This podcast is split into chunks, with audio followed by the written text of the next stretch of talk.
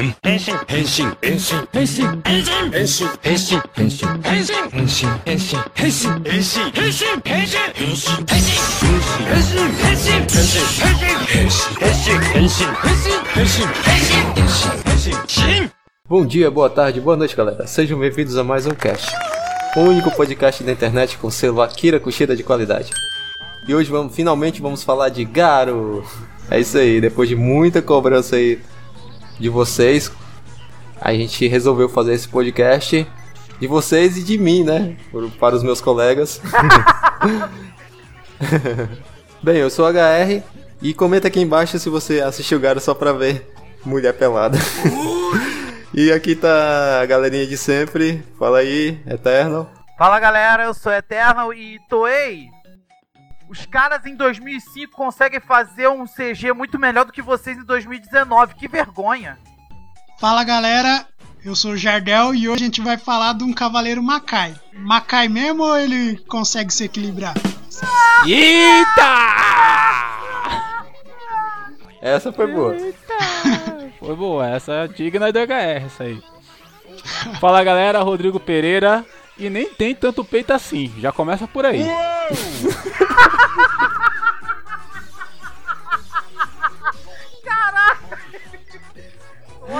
E é engraçado, velho, porque antes de você ver Garo, né? Antes de você ver Garo, a maioria das pessoas que já assistiram a série fala é violência e nudez. Cara, esquecem do principal, que é a história. Tem uma história muito bacana, velho. É, eu vejo Garo pelo plot. O Sim, Jardel é não, assim, vamos, não, vamos combinar. é, o que o HR falou assim, tem um- até um certo fundo de verdade da cobrança que ele sempre fez pra gente assistir Garo. Porque ele tá há mais ou menos uns dois anos enchendo o nosso saco pra gente fazer esse podcast do Garo. Mas ele, ele fica toda hora. Não, vamos fazer o do Garo agora. Não, vamos fazer o Garo. Vamos fazer o Garo. E a gente sempre dando aquela enrolada. Aí chegou no momento que falou assim, não, agora a gente vai ter que fazer o podcast do Garo. Aí baixei com todo o sacrifício do mundo, baixei. Baixou não, baixa. Você nunca baixou Baixei. Garo não, você assistiu Garo no Prime Video, oficial, licenciado. Foi sim, Ah, foi sim, claro, não, com certeza, é verdade. Não, eu, eu com certeza, eu, eu assisti diretamente no Amazon Prime Video, claro. É, Você se, engan- se enganou, né? Se enganou. É, enga- enganos como acontecem, acontece toda hora. A gente tá tão acostumado a baixar a série que a gente vê a série no Prime Video e fala assim: Ah, eu abaixei aquela série. Não, você não baixou, cara. Você assistiu no Prime. não, eu baixei o aplicativo, isso que eu quis dizer. Eu falei, Tá bom, Eternal, para que tá feio, velho. É, para que tá tentando consertar, tá ficando pior. Mas enfim, é, voltando, mas a gente assim, mas assim, eu assisti a série toda, né? É, realmente gostei muito, é uma série empolgante. Eu pensei comigo mesmo, com, por que, que eu perdi tanto tempo pra assistir Garo? né, mas, é, mas é uma série muito. Eu tô pensando comigo mesmo aqui agora. Por que, que você já tá falando se a gente ainda tem um intervalo pra falar dos, dos nossos patrocinadores que patrocinam nós mesmos? Vamos pro intervalo primeiro? É, vamos pro intervalo primeiro. Séries Tokusatsu. Notícias. E muita, muita zoeira. Universo Rider. Sua melhor opção de Tokusatsu na Tokunet. Universo Rider. O universo do Tokusatsu ao seu alcance. Acesse unitraçorider.blogspot.com Procurando por Tokusatsu, os animes, filmes, doramas e muito mais, acesse www.newsect.com, a fansub que trilha o caminho dos céus.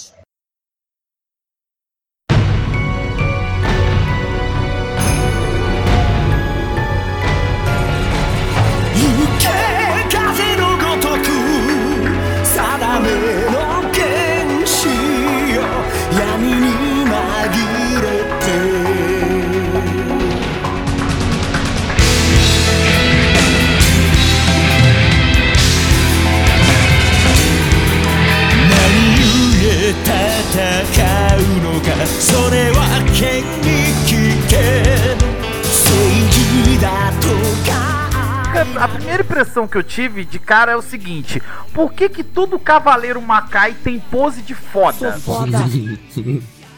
Deve ser por. Eles são, cara. Eles Não, são. eles chegam. Não, eles já chegam com aquela postura de sou foda digidinho.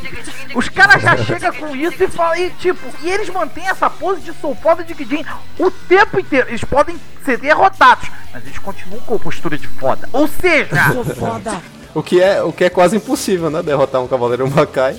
Mas a série bota eles pra sofrer pra caramba. porra, o quê? Foda. É tudo com pose de foda. É tudo pose de fodão. É como se o, o Hiro Mitsujima estivesse fazendo o roteiro. Exato, não, os caras já acordam tipo, ah, como que eu vou ser fodão hoje? Cara, É que os personagens japoneses eles são muito extremos, né, cara? Ou você vai ter aquele personagem fodão que é foda demais, que levanta pra tomar café da manhã fodão, vai dormir fodão. Ou você vai ter aque- aquele que é engraçado, engraçado, engraçado demais, que só vive com o, o sorriso arreganhado de orelha a orelha. você traduzindo uma piada durante a série. É. Ou aquele medroso que é medroso demais, ou aquele É que. tudo extremo, É tudo exatamente. extremo, então acho que é uma questão mais da, da pegada, né? É mais, mais a pegada Japonês. mesmo do, do japonês, assim. É, uma, uma coisa assim que se já, já destoa de cara quando você vê, né? Quando você assiste Gara, a primeira coisa que destoa, assim, de outras séries é, como Kamen Rider e é o momento da transformação, né? Que é super rápido. Não tem nada de pose, ficar, ficar fazendo posezinha de que dura um século antes de. Tem uns closezinhos lá também que aparece, faz pá, pá, pá. Uhum. Mais pra frente tem. Mas logo de início, assim, logo de cara você vê que a transformação ela é bem rápida e tem um motivo dela ser muito rápida, né? É. E sem contar que eu já conhecia Garo por conta das músicas. Que as músicas de Garo. A trilha sonora de Garo, ela é maravilhosa. É Jump Jump Project, né, velho? Jump Project, o próprio Hiro Novo, que canta algumas trilhas e tudo mais. E tá, É, assim, que também é do Jump Project, né? só- que- é, não, tô falando solo. Ele canta solo e ele canta com Jen Inclusive também. a voz do Zaruba. É, voz do Anel. Inclusive, é verdade, verdade. Ele é a voz do Zaruba, ele é a voz do. daquele do drive lá do X-Aid. Não, do X-Aid não. É do É do X-Aid. X-Aid. É do X-Aid, eu fiz confusão. O cara é versátil. E assim, o, o Garo é aquele personagem que a gente sente que às vezes a, a gente que curte muito Sentai sente falta. Não só Sentai como Kamen Rider também. É. Porque nem Kamen Rider tem tanto essa coisa de ser essa fodacidade suprema. Você acaba gostando por conta dessa característica estar em um personagem que faz todo sentido em tê-la, que é um adulto. Porque, por que ele é foda? Ele treinou pra ser um cara fodão, né? Ele Sim, não é fodão do nada. Tanto que a série mostra a jornada dele depois, né, da morte do pai, ele treinando e tudo tal. Então faz todo sentido ele ter essa, esse aspecto. Porém, todavia, entretanto, existe um exagero? Concordo com o Eternal que existe. Eu gostei muito de Garo e assim que terminar esse cast, eu vou procurar a segunda temporada e já vou puxar um cast pra gente gravar da segunda temporada. É isso aí, falei. Não, mas pera aí, você, ó, você vai procurar a segunda temporada assim que ela sair na Prime Video, velho. É isso aí, é isso aí. Exatamente, claro. Não, quem vê pensa que a gente nem assiste Netflix, né? É só Prime. É, porque por, por enquanto o conteúdo de, de Tokusatsu tá por lá, né? Então. Né? Então, tipo, tem uma história bacana mesmo em Garo, e isso foi algo que me surpreendeu da primeira vez que eu assisti, né? Eu não esperava que fosse uma série tão dramática, né? Tivesse tanto, tanto essa parte focada no drama mesmo, até um romance lá que é construído de uma forma bem lenta, assim, que lembra os primeiros Heisei Riders e mais Não, doramas do que. não. Lenta não. Devagar, quase parando, né? Ah, é. Exatamente. É, se bem que a menina vai morar com ele no terceiro episódio, né? Mas enfim. Então, mas aí é que tá, mas aí é que tá. O, o, o que faz valer cada episódio, porque é, é pela lentidão de- dessa, desse É o desenvolvimento, envolvimento é deles. cada comentário, é cada comentário, cada nuance de, de, de troca de olhares que eles têm um com o outro durante a série. E isso te ganha, cara. Isso te E, prende. é, isso, isso prende a gente na série. Eu, pelo menos, eu também fiquei muito preso na série, mas por conta desse envolvimento que a gente fica aquela coisa de curiosidade pra saber, meu Deus do céu, aonde que isso vai acabar? Você sabe outra coisa que eu achei foda na série? O inimigo principal, o, o- não o inimigo principal, mas tipo o general principal ali do final, ele está presente em, durante a série inteira. Mas isso eu percebi. E você. ca- Isso calma aí, percebi. calma aí. Calma, deixa eu falar, amigão. Aí você me interrompe, eu fico triste. Eu não estou suportando mais. O inimigo principal está no meio da série o tempo inteiro. O, o Eternal percebeu, lógico. Eu não percebi, então por isso essa minha impressão. O inimigo está. Ele aparece na série o tempo inteiro e você não nota. Fica claro ali depois do episódio 18, 19, mas até ali você nem percebe. Você fala assim, mano, sério, o que que esse cara tá fazendo aí? Ele não soma em nada, não faz nada. Tem um momento da série, eu não sei em qual episódio que é, eu não lembro, mas tem um episódio que fala que ele pagava pra ter as consultas com ela, né? Eu não lembro qual episódio que foi, mas ali é que fica claro que não, aquele cara ali é o mauzão, mas ele tem cara de mal desde o começo, velho.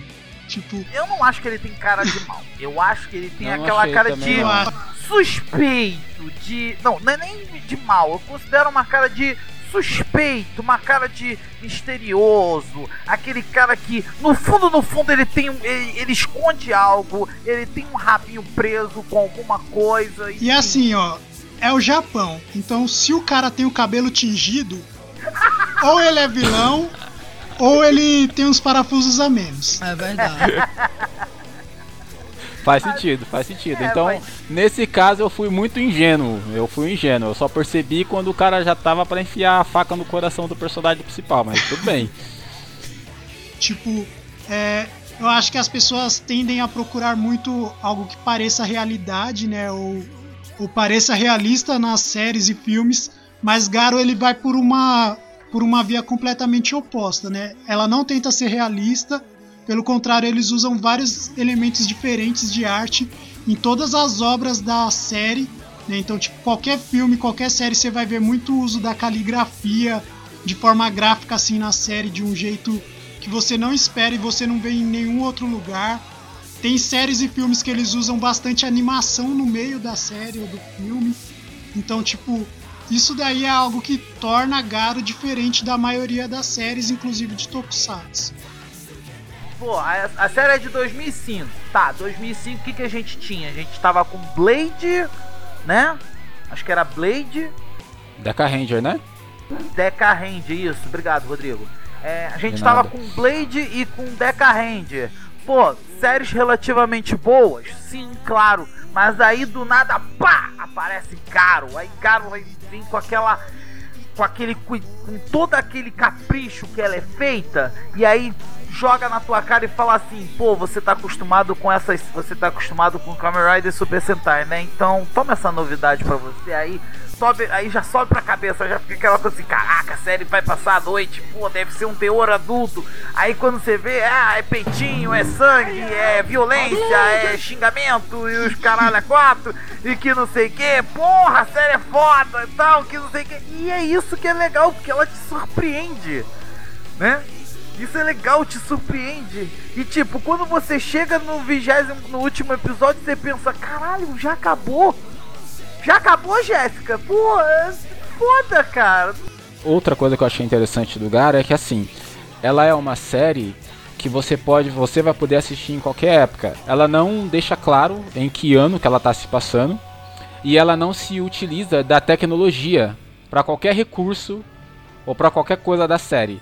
No máximo ali ap- aparece ali uns relógio, um ou outro celular ali, mas a série não, não se pauta na tecnologia para se erguer em momento nenhum dela. Ela vai do primeiro episódio ao último episódio, utilizando do que o Jardel falou, que são os elementos artísticos, utilizando do, do aprofundamento dos personagens, utilizando de cenários mais recorrentes como ruas, prédios, florestas, é, ambientes claustrofóbicos também pro, pro, pro Koga lutar. Então, se eu for assistir Garo essa primeira temporada daqui a 10 anos, eu vou me sentir meio atual assistindo ela, porque ela não, ela não, não, não se coloca num, num- em um momento do mundo, né? Ela não se coloca em um momento do mundo. É, então, não, não tendo esse apoio da tecnologia para a série acontecer, torna a série atemporal, tanto no quesito da história, que é uma boa história, como no quesito da gente conseguir acompanhar e não ficar preso a esses elementos. Where there is light, shadows lurk and fear reigns. Yet by the blade of mankind was given hope. Então a gente pode começar, pode começar pelo o personagem principal, né? O Koga, né? Golga sai. E aí, o que vocês acham dele? O que, que vocês acham, assim, de, das primeiras impressões? Além de que ele é o cara. Não, além, de, além dele simplesmente.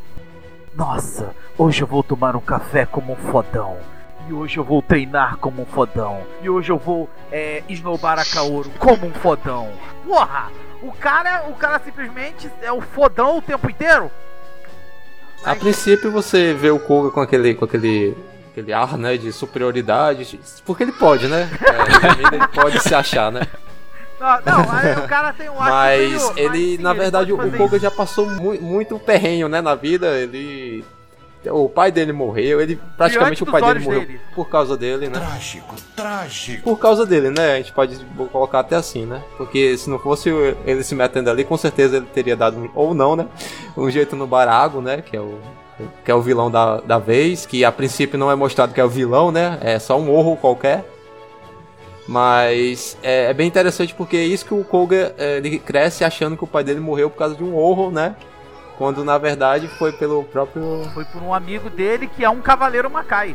Amigo dele É, não, entre aspas, né? Entre aspas. entre ele não tem aspas, um um título, né? não tem o título, Ele não tem um título como é um cavaleiro. Mas ainda outros Cavaleiros Macai. Mas é é legal essa evolução na série do Koga, porque a gente, além de dos episódios construírem muito bem o, o Cavaleiro Macai, assim, a gente saber o que o, o Cavaleiro Macai faz durante a noite. É bacana porque ele, a gente sabe que, a- que as pessoas, né, daquela, daquele mundo ali, sabem que o, que o Cavaleiro Macai existe, porque em determinado episódio, que é no, no episódio que eu acho um dos melhores, que é aquele do episódio do, do Horror da Lua, não sei se vocês lembram. lembro, lembro. Eu- adoro esse episódio, é muito bom. Aparece lá um monte de garotas, é, enfim, pessoas, né, civis comentando sobre a aparição de um Cavaleiro Dourado que salva uma garota, entendeu? E isso, é bem interessante porque o, Koga tá ali como uma lenda, né, como um Sim. mito, né? E Elas, inclusive, é falam isso. dessa mesma forma, né? Sobre a lenda do, cava, do, do cavaleiro com cara de lobo. A lenda do cavaleiro dourado que derrota monstros. E por aí vai. Né? E logo no primeiro episódio ele é apresentado a segunda protagonista da série, que é Kaoru Mitsuki. Uma garota que simplesmente eu costumo dizer que ela, te, ela estava no local errado na hora errada. E acabou acontecendo a merda que aconteceu. Ou não, né? Ou, Ou não, né? não, mas pode ser uma coisa chamada oportunismo de roteiro. Ah! O Koga salva Kaoru do sangue através da fruta lá Verancas, que é que eu acho muito, muito legal esse episódio que ele passa todo aquele Nossa, caminho bom. O que, o que ele passa pra poder conseguir ela. aquela fruta barancas, putz, é uma fruta baranga, né? é uma- é- Vai impedir que ela não, não se torne uma baranga. Então ele vai lá e. O mais legal é, o mais legal é quando no final da série ele, ele corta os baragos fora, né? Não, é interessante porque a, a Kaoru, velho, ela é uma personagem que ela é construída não pra ser a mocinha que é sempre pega e tal, mas ela a, a gente também quer saber do passado dela, né? Que ela, ela tem aqueles sonhos do, com o Cavaleiro Dourado, né? Ela tem esse lance do com o pai dela que eu acho muito interessante, que é bem trabalha, Nossa, trabalhado na série. nossa, chegou no final, deram um tipo de bandeja, falou assim, agora completa a tua história, vai. Eu acho que a Kaoru, a- além disso tudo que vocês falaram, eu acho que ela vai muito, ela tem muito mais profundidade na série pelo seguinte, é, eu vou fazer um comparativo aqui com uma personagem que eu odeio, que é a Mizuki do do Amazons. Então o que que acontece? Nossa. Não, é sério, é, é só pra, pra, pra vocês entenderem, porque assim, a, a Mizuki, na primeira temporada do Amazon, ela era uma personagem extremamente chata e ela não tinha um propósito. Ela tava largada ali na primeira temporada. Tanto que na- quando ela foi pra segunda temporada. é, e, e deram, um propo- e deram, Deram uma importância maior pra ela. um propósito pra ela, colocaram. Ela ficou fodona. Já a Kaoru, ela tem um propósito na série, na vida dela. Ela não é uma personagem parada esperando ser salva pelo Koga a todo momento. Ela é uma personagem preocupada com a, com a vida dela, com o financeiro dela, ela precisa, com o futuro, ela precisa trabalhar todos os dias. Ela tem um sonho de se tornar uma grande pintora, uma, uma grande artista, de ter os seus quadros, ter exposição dos seus quadros. E você percebe no, no, epi- no decorrer dos episódios ela acordando todo dia pra lutar por isso. Então você dá um caminho, você dá um propósito pro personagem, você dá um sentido pra ela. Ela não fica largada no meio da história só pra ser salva pelo, pelo herói fodão da história. Ela tá ali vivendo, ela, ela é uma personagem como a gente. Ela tá acordando todo dia de manhã, indo pra luta, né? Mesmo sofrendo derrotas todos os dias. Traba trabalhando como garçonete, trabalhando como animadora de parque de diversão, fazendo tudo que ela precisa fazer Pra, pra, pra, que é o que a gente faz para continuar sobrevivendo todos os dias. Eu me identifiquei muito com ela e eu acho ela uma personagem interessante. E, e quando chegou no final que ela teve toda a importância, né, de ser o portal lá e tudo e tal, eu falei, poxa, bacana, porque a, a história pro, coloca todo, todos os personagens dentro da história e não fica aquele personagem se a, dependendo um do outro pra, pra acontecer. Ela, apesar de ser a mocinha da história, ela acontece sozinha. Você entendeu? Eu acho isso muito foda. Rodrigo, é só o que eu ia dizer é o seguinte, a história, a história ela se amarra todinha a os acontecimentos que houve com o Koga, os acontecimentos que houve com a Kaoru, aí depois vai entrar Suzumura Rei na história e tem o Cavaleiro Negro e isso tudo vai se amarrando de uma tal forma que assim, que deixa essa primeira temporada redondinha, fechada. Posso até ressaltar que isso não é um, um, ponto negativo, né? Porque na maioria das séries, quando a série é toda amarradinha, toda fechadinha, você, você adivinha, ah, conveniência, conveniência fica, de roteiro. Fica parecendo conveniência é, de roteiro, tudo que exatamente. acontece. No Garo, eles conseguem fazer que isso saia de uma forma tão fluida que talvez se você não prestar muito bem atenção, você nem percebe que, que não, olha, tá acontecendo porque tem que acontecer, basicamente isso dali, entendeu? Você só percebe basicamente no final, que onde tudo tá amarrado. E detalhe, o, quem amarrou, né, quem costurou essa, essa, essa coxa aí de retalhos, né, ele não contava com algumas coisas, né, que pudessem acontecer. Não contava a... com a minha astúcia. Tava demorando pra sair uma referência. de Chapolin. Ele não contava com algumas coisas, né? Tipo, por exemplo, o fato da Kaoru ter sido pega pelo sangue lá e o, o Koga ter que é, ter salvo, salvo ela, né? Ele não, não o Koga, ele tinha a opção de ou matá-la, porque afinal de contas ela tava banhada era pelo regra, sangue. Era regra, a gente tem que deixar. Ou vamos, ou vamos deixar ela viver. E assim, tanto é que o Zaruba, que assim, na minha opinião, eu quero ter um anel do Zaruba, gente, na boa. Eu quero ter uma. Eu quero ter um anel do Zaruba. que tem a voz do Hironobu Kageyama. Ah, só, desde que eu só não quero que ele seja tagarela, que se ele falar, eu tiro ele da mão na mesma hora. Não, eu quero ter um anel do Zaruba, mas ele tem que vir legendado. Se ele vier dublado, eu não quero. ele tem que vir com, com closet capture é, embaixo. Se vi... pior, que, pior que a gente já viu o, o Zaruba dublado no filme Red Reikin, que é, foi disponibilizado até pela Sato, né? Enfim, essa parte aí que, tipo, ele não contava que a, que o Koga fosse passar por tudo aquilo para salvar a, a Kaoru, porque numa hora ele teria que usar a Kaoru em algum momento, né? Até o Koga usa. Uhum. Até como filha da puta ele foi fodão, cara, porque ele foi um fodão, ele, ele usou da filha da putagem de forma foda. Eu vou, eu vou usá-la como uma isca. Aí, você teria coragem de fazer isso? Sim. E o pior é que você não consegue ficar com raiva. Porque se fosse qualquer outro personagem fazendo esta merda, você ficaria com raiva. O Koga eu não consigo ficar com raiva. Só por causa do que? Mas é que assim, acho que era mentira desde o começo, né? Eu também eu acho. Eu ia com falar certeza. isso agora. Na verdade, eu ia perguntar para vocês. Vocês não, acham, vocês não acharam que já era mentira desde o começo? Porque assim, o Koga, apesar dele ser o Cavaleiro Macai fodão, ter passado o treinamento dele, blá blá blá blá blá blá, ele, ele, ele tem uma humanidade, cara. Ele tem uma humanidade muito pequenininha no começo do episódio porque assim, até, até o momento que ele tava matando. Isso, vai se aprofundando. Porque no primeiro episódio, ele já é um Cavaleiro Macai que mata Horrors. Então ele já vem matando Horrors aí há um bom tempo. Nesse primeiro episódio, é a, me parece que é a primeira vez que ele tem um humano no meio da batalha ali. Então, a impressão que dá é que, tipo, a hora que ele viu que ela foi banhada pelo sangue do Horror, ele falou assim: Putz, acho que. Acho deu que eu dei uma vacilada aqui, deu merda. Bom, Vamos falar sobre um outro personagem que também tem uma importância fundamental, que é o mordomo Gonza, né? Ele tem um cuidado tão grande assim com o Koga, um cuidado tão grande assim é. com a Kaoru. E eu posso dizer uma coisa, né, que segundo o próprio o próprio Zaruba, né, o próprio Zaruba, o Gonza já tá na família Sajima há gerações. Eita. Então a gente não sabe quantos anos o Gonza tem. Aí, aí realmente cabe a pergunta ele tá na família, ele tá na família Saejima há gerações, ou seja, provavelmente ele estava na família Saejima antes mesmo do Taiga, né? Uhum.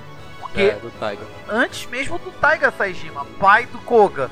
Então, assim, é, será das duas uma? Ou era o próprio Gonza, o que eu duvido, ou então era a própria família do Gonza que já vinha dessa linhagem de servir a família Saejima. Pode ser isso que o Zaruba quis dizer. Por quê? No não episódio, porque no episódio do Flash Não, eu acho que o Gonza é claramente mais velho que o Tiger. Claro, né? não, Tipo, não, tanto é, que tanto é que aparece naquele episódio do flashback, em que conta a história do Taiga, maravilhoso por sinal também, né? Apesar de que não. E ele já tá velho. Não, não, nesse, não, ele não tá velho, não. Ele tava. Ele Tá sim, tá tá sim, velho tá. desde Tava, já tá velho sim. tá. Tá. Ah, Inclusive, é Só o cabelo que tá preto. Bom, o que, eu- o que eu acho, se o, se, o, se o Gonza já está na família há gerações, a única explicação plausível pra isso é que ele tenha nascido em 1710 e morrido em mil. Faz todo sentido. Referências ao cast de, do filme de Amazonas. Mas assim, o Gonza é o nosso Alfred, né, cara? Ele é o, o cara que Exato, cuida do herói. Porra, que... bem lembrado, Rodrigo. Bem lembrado. Ótimo. Ele é a Essa figura referência- paterna do Koga, né? É a referência, assim, figura paterna. Depois que o Taiga morre, né? Ele se torna a figura. é, o que o, o Koga pode chamar de família, né? É. Digamos assim. Ele é o Alfred. Exatamente. É, bom, é, bom, agora eu queria falar um pouquinho, conforme eu- a gente só falou rapidinho sobre o Zaruba, mas assim, é, o Zaruba, ele apesar de ser só um anel mágico que fala, ele é um personagem que tem uma certa importância, afinal de contas ele também é uma, Tem. ele também faz parte da família Saejima. Sim, sim. Ele faz parte do, da- dessas gerações aí, então provavelmente ele, o, o Gonza conhece ele há mais tempo que, que todos ali. Mentira. Mentira, não. É- Ela na história explica que o, o Zaruba foi feito pelo monge Amon, que até então a gente não sabia que existia esses monges e sacer- sacerdotes Makai. O primeiro que apareceu na série pra gente é o monge Amon, que é aquele velhinho lá do xadrez Makai, que é bem legal. Xadrez macaibro, né? Makai Quem perdeu o xadrez perde 10 anos de vida. Eita. Não, e o Monjamon já tava velho, então, ou seja, foda-se, né? E ele diz claramente pro Zaruba, né, que quando o Zaruba tá lá interrompendo ele enquanto eles estão jogando, né, que é bem legal aquele. Ele, ele disse que devia ter feito, a- é, devia ter tirado a língua dele, uma coisa assim, né, devia ter feito. Eles são apetrechos, eles são apetrechos dados ao- a- aos cavaleiros Macai, né? São, são como se fossem tipo uns entre a muitas os anjos guardiões deles, né? Porque é eles que direcionam os cavaleiros, falam assim: "Olha, não entra aí", ou "Entra aí, tem um monstro ali". Ou então, olha só, o horror tá indo pra lá. É tá? um GPS. Isso. Outra coisa também que a gente tem que destacar é o ato nojento que ele faz durante a série, em que ele simplesmente cospe uma parte dele e, e transforma num anel pra dar pra Caô. Ele vai lá dar aquele. aquele aqueles gourmito. Achei, eu achei da hora que a- quando a Kaoru chegou lá na casa do, do Koga lá, e ela viu que o anel falava, ela abaixou a cabeça assim na frente do anel e ficou assim, não, você fala, até cuti cuti cuti, você fala, olha, olha, olha. Aí depois que ela descobriu que o anel era parte do Zaruba, Aí ela falou, eu, ela falou, nossa, isso é meio nojento, tira isso de mim, tira isso de mim. E eu achei muito interessante. Cara, é muito legal, porque a série não. não é pouquíssimos momentos que você consegue é, tirar um momento cômico, assim, puxar algo cômico da série. E isso não é um defeito da série, é- isso só mostra mais a, a, a, a proposta, né? a- Mas tem uma cena dessa série que eu acho que é a melhor cena de comédia de Tokusatsu já feita. Que é quando o Gonza ele tá usando uma espada, né, feita com metal espiritual. Tá lá de boas, tá lá de boas, chegando bolado pra salvar o dia. Aí falam, mas você consegue usar o metal espiritual? Aí o bagulho pesa na mão dele. Ai, que Mano. Eu não senti vontade de rir, mas agora você contando me deu vontade. Isso me lembrou o desenhozinho do Paco Paléguas, velho. É tipo, o cara só cai quando, quando percebe Quando que não tem mais chão, entendeu? Não, e o pior é que, tipo, na hora eu não ri, desse, não ri dessa cena, mas agora você me fazendo lembrar dela, eu Ela é bem colocada, né, bem no momentinho ali, que o ela falou, pra salvar o dia, tipo, é, é, é aquele, é ele, é, ele vai salvar o dia. Só Aí você que fala, não. caraca, você tá assistindo, você nem se liga que o cara tá com a espada de metal espiritual na mão.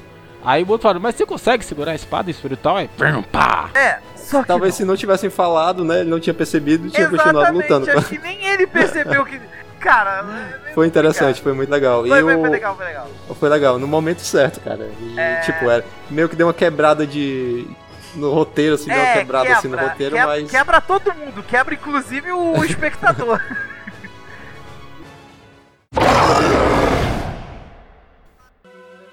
Eu gostaria de levar o cast um pouco mais à frente e, e acho que é o mesmo personagem que o Eternal ia puxar.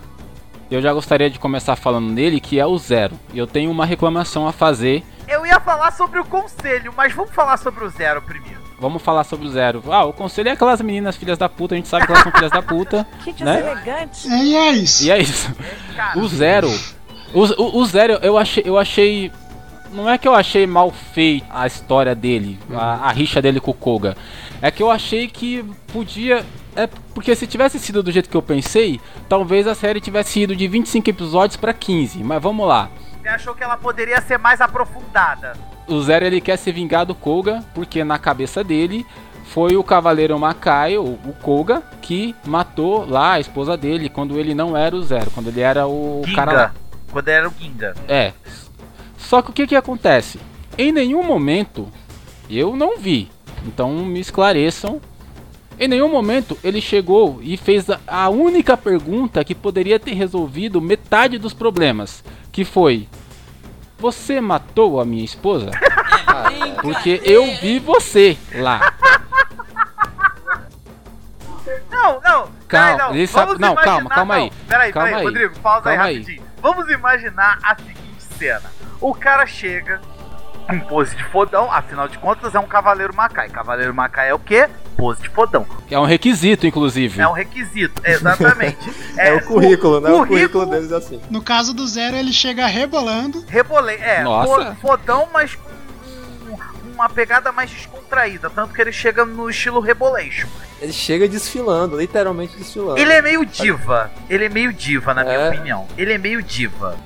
O, Zé, o Zero parece que ele acabou de descer de um palco de um show de rock. Ele acabou de fazer o show de rock dele e tá descendo o palco. É esse, esse é o Zero. Exatamente. Inclusive, o, o, o ator é cantor também, viu? Ah, é? Ah, fa- ah, Tá explicado. tá explicado. Mas assim, aí, aí vamos imaginar. Aí chega o rei, né? Com aquela pose de fodão, chega pro Garo, né? Puxa uma das espadas, porque ele usa duas espadas, que eu acho muito legal esse estilo de luta ambidestra com duas lâminas. Muito foda. Aí ele chega, puxa a espada, aponta pro Koga e fala assim: Você matou minha esposa? Porra! Aí o Koga vai, vira, tira a espada e fala: Não. E acabou. O que eu achei fora de contexto é que ele ficou enchendo o saco do Koga praticamente a metade da série inteira. Só que em nenhum momento ele chegou no Koga pra falar o motivo disso. Ah, mas. é, a Silva fala, né? Pergunta até pro. A Silva é o amuleto do. amuleto Macai do. Shiruba. Que é- eu acho. É, que é bem legal. Eu- é Silva o nome dela. É, eu falo. Podia ser Santos, né? Mas é Silva. ah. Enfim, ela fala pro, pro. Você tem certeza que é ele? Você Aí ele precisa. Eu preciso confirmar mais algumas coisas antes. Porque a- a- até ali ele só tinha visto uma silhueta e, e tinha o, o- lance Uma da, da- Uma da- silhueta é, e uma uma espada silhueta, uma espada e o, o lance da a ore- Silva- a orelhinha, a orelhinha do capacete que aparecia É, na segundo sombra. a assim, Silva, que- o cara parecia, né? Parecia com é, o estilo de luta era de do- dos caras que tem o título de Garo, né? Então ele só tinha isso, tinha o silhueta e, o, e, e isso da Silva, né? Isso faz total sentido e eu não reclamo disso. Só que eu acho que uma das, uma das partes, pelo menos, tinha que trocar. Assim, o Koga tá matando o horror virado no Jiraiya. Aí aparece um cara que claramente pode usar uma armadura Makai e tá indo pra cima dele. Só que eles não podem lutar porque existem uma lei. Então, assim, primeiro, se eu estou no lugar do Koga e sou o fodão, eu falo, cara, peraí. Por que, que você tá me infernizando? Você tá me infernizando, tá infernizando a Kaoru, Senta aqui. Vamos o que que tá acontecendo? O que que tá acontecendo? Ah, você matou minha esposa. Ah, tá explicado. Então, ah, não fui eu, mas como eu não tenho como provar que não fui eu, vamos vamos cair na porrada nós dois então. Aí beleza, segue a série. Justamente Mas, por tipo- ele não conseguir provar que foi ele, ele não, ele não ia quebrar o, o coisa, o dogma, né? É dogma que fala? Não, não sei se é essa, se é essa Ah, palavra. a gente. É regra, regra. Regra, é regra. E eu acho que. E aí a luta dos caras fica. Apesar de serem lutas muito fodas, parabéns pela série, eu acho, achei foda, independente do motivo ou não. Mas numa questão mais, mais literal, fica muito jogado. Você. Porque você sabe por que, que ele tá indo lá. Mas você vê os dois personagens lutando aleatoriamente. Mas vamos combinar que as lutas que acontecem entre o Garo e o Zero é um que dá uma certa. dá um ânimo pra série de você ver as lutas. Porque só o Garo e o Zero Porque derrotando é os Horrors difícil, né? não Porque seria a, muito legal. a cada luta a vida deles diminui, né? Exatamente, exato. Não, e sem contar também que aquele conselho, aquele conselho com aquelas três filhas das putas, né? Que É a, Kerberos. É a Ker, B, a Ker, Ross. B, Rose. Não, aquelas três filhas de uma puta, né? E outra coisa também que eu queria falar sobre aquele conselho, aquele tal de Kodama. Vai tomar. Ah, cara, eu gosto dele, velho. Eu acho ele muito Que legal. cara, filha de uma puta. O cara luta pra caramba. Até vamos combinar. O cara, o cara luta pra o caralho, parceiro. O cara é, É. brabo. E aquele cara lá, ele, ele era dublê, né? Tipo, tem esse lance aí, ele era dublê. O cara para a espada com a mão, vai pro inferno. Ele fez algumas coisas internacionais e também foi o, um dos vilões principais de Kuchihone, Ah, velho. sim, eu lembro. Que é um dos melhores tokusatsu da história Nossa. também, assista. Fala lá que ele é filho da, do Kerberos, né? Ou seja, as meninas, as meninas, elas foram precoces, não mentira. Aquelas filhas de uma puta! Tô falando assim mesmo. A Silva fala que elas um, um dia foram só uma pessoa, né? A Silva fala pro E depois Zero, elas Zero voltam pergunta. a ser uma pessoa mais à frente. É, exatamente. E até então você não sabe que, o, que, o, que ele é filho da, das meninas. Você sabe que ele é um, um cara que guarda lá o, o conselho lá, né? E é interessante porque os, os mantras que ele usa na mão, a cada mantra que ele usa, ele usa um dedo da mão. Não sei se vocês percebem isso. Não, não Ele vai diminuindo, Isso não ele vai diminuindo o dedo. E, cara, tem uma cena icônica que é o momento em que ele, ele tá lutando contra o, o Koga e tá muito frenética a luta, luta, inclusive uma das melhores. Que é o Koga pega. Pra ele não utilizar o mantra, o Koga dá um chute na, na garganta dele. Aí ele vai fazer o mantra e não sai, velho. É verdade. Ainda assim, ele dá uns sacode no, no, no Koga, mesmo Porra, sem os mantras, né? Ele- É, nossa, ele sacode. Ele dá um sacode tanto no Koga quanto no Zero, na menina lá, na, na, na sacerdotisa lá, a Jabe. Eu também tenho raiva dele por conta do que ele fez com a Jab. Puta que pariu. É, o mais, é um dos mais filha da puta, mas eu não consigo também ficar com tanta raiva dele. Porque ele é foda. Ele também é foda. Se tem uma coisa que eu gosto em série, é, é, é quando não é pra todos os personagens terminar feliz, bonito e contente, tá ligado?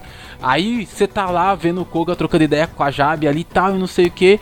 A última coisa que você pensa é que a mulher vai explodir Na, na frente do cara. Na sua frente! Aí, é, aí você tá, tá trocando, mas não, porque é, não sei o que, vamos se unir, nós é foda, tomar um café, não sei o que lá, Pá! Do nada ela explode na sua frente. Aí aparece aquele filho da puta Aí você olha assim, pra porra. E, e- ela tinha acabado de de- declaradamente confessar o amor dela pelo. É, pelo Koga, né? exatamente. Aí você, você olha assim pra tela, você vira a cabeça, morreu? Aí você assiste um pouquinho mais do episódio, porque você, você não acredita, você não acredita, você não acredita. Aí você assiste um pouquinho mais do episódio assim, aí tipo o Koga veste a armadura, mata um monstro, aí você tá assistindo um pouco mais do episódio, aí sobe os créditos, começa a cantar a musiquinha do final, você fala, e não é que morreu? Pô, o Kodama, o Kodama se transforma. O Kodama se transforma num. É, não na, não na primeira luta, só na segunda. Não, eu tô falando na segunda. A segunda luta pra mim é mais frenética. Tanto é que foi aquela luta que eu fiquei.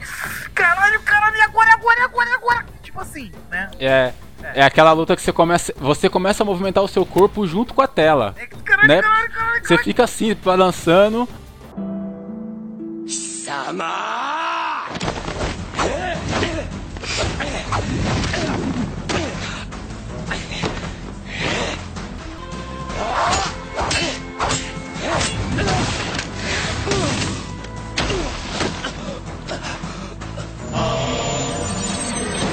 É, é, mano, as lutas em Garo, as lutas em Garo, eu, eu acho as lutas em Garo um chamariz muito maior do que essa do que essa abobrinha que o pessoal usa pra vender Garo, que é peitos e Ah, é peitos e não sei o que, assista Garo. Exatamente! Não, eu posso destacar um episódio especial aqui, que é o da escultura.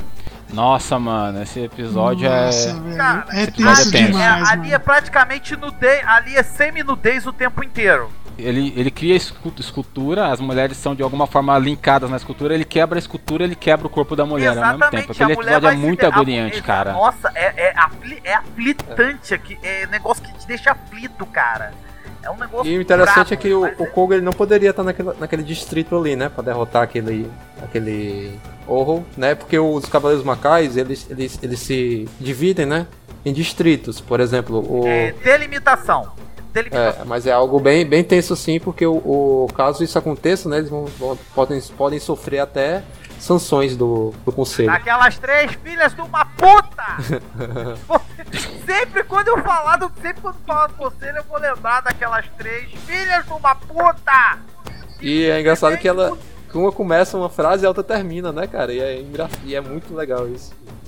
Tipo, É sincronizado, é um negócio sincronizado. Mas assim, vamos combinar? Tem um lance, tem um lance também que quando o conselho, aquelas três filhas de uma puta, mandam o Garo e o Zero pra dentro do Macai e falam assim: Ah, vocês vão derrotar mais ou menos uns 100 horrors. Ok, quando eles chegam lá, meu amigo, 100 horrors é o cacete. Sem horror tinha na entrada, né? Pegadinha no balão. É, na entrada, isso. não, mas assim, e, e eu acho, e outro, tem um outro lance também, eu não lembro qual foi o episódio, mas assim, o Koga tava se aproximando da onde a Kaoru tava, a Kaoru estava em perigo, e do nada aparecem vários horrors na frente dele. Mano, eu posso estar errado pra cacete na minha teoria. Mas na minha opinião, na minha opinião, aquele conselho, aquelas três filhas de uma puta, tem que. Elas simplesmente tinham os controles de alguns horrors e elas liberaram pra meio que, entre aspas, atrapalhar o Koga. Esse episódio foi o, o único episódio que a Kaoru quase morreu. Quase que morreu literalmente.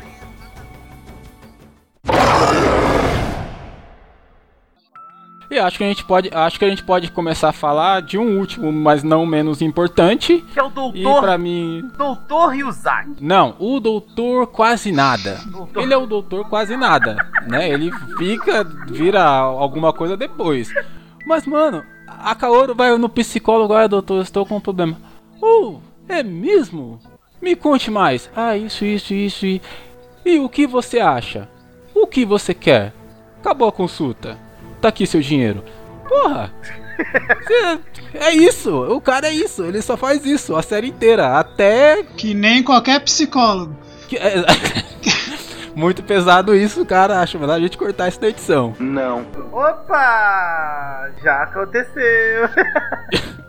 Mas o engraçado é que é ele que paga, né? Tipo, pelo menos É, isso. é, é estranho, é estranho, cara. É muito estranho. O Dr. Ryuzaki que. Mas agora que você falou, sabe, sabe o que eu acho? Por, por que, que deixa de ser estranho? Acho que a gente não reparou, mas eu acho que deixa de ser estranho porque eu acho que o fato dele pagar ela pra ter as sessões de terapia, Era pra ele a observar gente ela. A gente logo vê que ela é uma pessoa problemática, né? Trabalha todo dia, tem problema. É claro. Então, o, o, o fato. o- não, mas não é nem isso, Jardel. Acho que o fato dele pagar ela todo dia, pra, dele pagar ela pra, pra ter a, a sessão, uma, pra, é pra manter ela próxima dele, né? Porque ele já tem os planos dele. E foi uma forma de atrair ela. Porque se ele não pagasse, é porque assim, é uma pessoa que precisa de dinheiro, trabalhando todos os dias pra tentar se manter, mesmo morando ali com o Koga e tal. Talvez se ele não tivesse tido essa, é, é, esse atrativo do dinheiro, se ela tivesse que ir por conta, se ela que tivesse que pagar uma consulta, talvez ela achasse que ela não precisasse de um psicólogo ou que estivesse muito é, fora do, do- da realidade do personagem, que não tinha dinheiro e tinha que trabalhar todos os dias. Então ele pagando e dizendo, não, isso aqui é uma experiência, a gente tá fazendo uma experiência tal e não sei o que lá, foi um atrativo para ele conseguir trazer ela mais próxima dele e manter ela próxima dele. Então, nesse caso, olhando por este ângulo, faz todo sentido ele pagar pra ela. Quando ele aparece do nada dizendo eu sou Baraga, eu falei, oi? Que? Você não suspeitava, nem suspeitava? Eu não, eu não. Eu sério. Eu suspeitava, mas assim, eu, eu pensava assim, ele que é o cabeça da história, ele que é o pica grande da história, né? Mas assim. É porque, eu- eu ó, se, pensava- se você for prestar atenção no, na série, né, ele tá incluído em alguns momentos. Por exemplo, naquele episódio em que a, a, a psicopata lá dos dedos, Ah, nossa. a velho. psicopata lá dos dedos lá, que coleciona dedos, ou coisa parecida, aí na, tá passando na TV ou é no rádio, não, não me recordo muito bem, que um especialista, né, falando sobre a, as- a- o que, o, quais os próximos dedos da, que a psicopata ia pegar, né, ela já tinha pegado, parece que era oito ou coisa É, assim. é verdade, mas, ele- mas Aí ele usou uma aparece, lógica, cara. Mas ele usou uma lógica. Mas, gente, vamos combinar? Ali, no, ali, qualquer pessoa com um pouco de inteligência iria descobrir quais seriam os próximos dedos. Exatamente. Esse, amor- esse é o motivo. Aí, aí tu descobre que ele não tá, não tá aparecendo ali pra. por- porque ele precisa aparecer, mas porque o roteiro quer, entendeu? Que ele apareça ali pra poder deixar mais uma, uma suspeita no ar. Porque nesse momento ele, em que ele tá explicando, dá pra ver claramente o amuleto Macai que ele tem no peito. Eu não tinha reparado. Ele vai mostrando os dedos também não. e você vai vendo o, o amuleto Macai, que é aquele cordão que ele usa pra se transformar. O cara já é um japonês, caladão, com cabelo colorido, cara. Tipo, E com cara e com aquela cara de misterioso. Vai tomar no cu, ele é um bandido. é. Eu não achei, não. Eu assumo, eu fui enganado. Porque pra mim ele era só um personagem aleatório ali no começo. Depois ele começou a ser aquele personagem chato que aparecia ali sem menor propósito.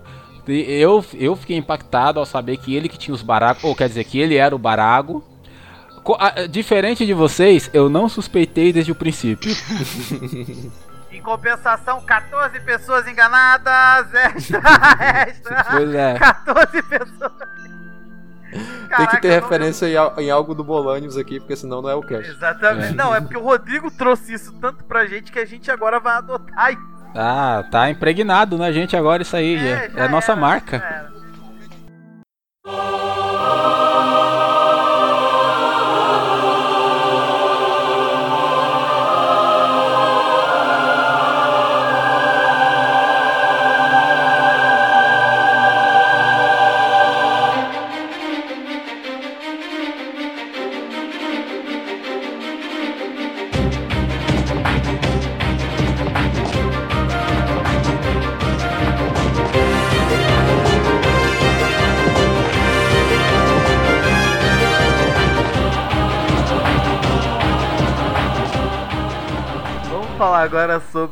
Episódios. Vamos destacar alguns episódios assim que são marcantes. Eu, eu posso começar destacando dois, na minha opinião.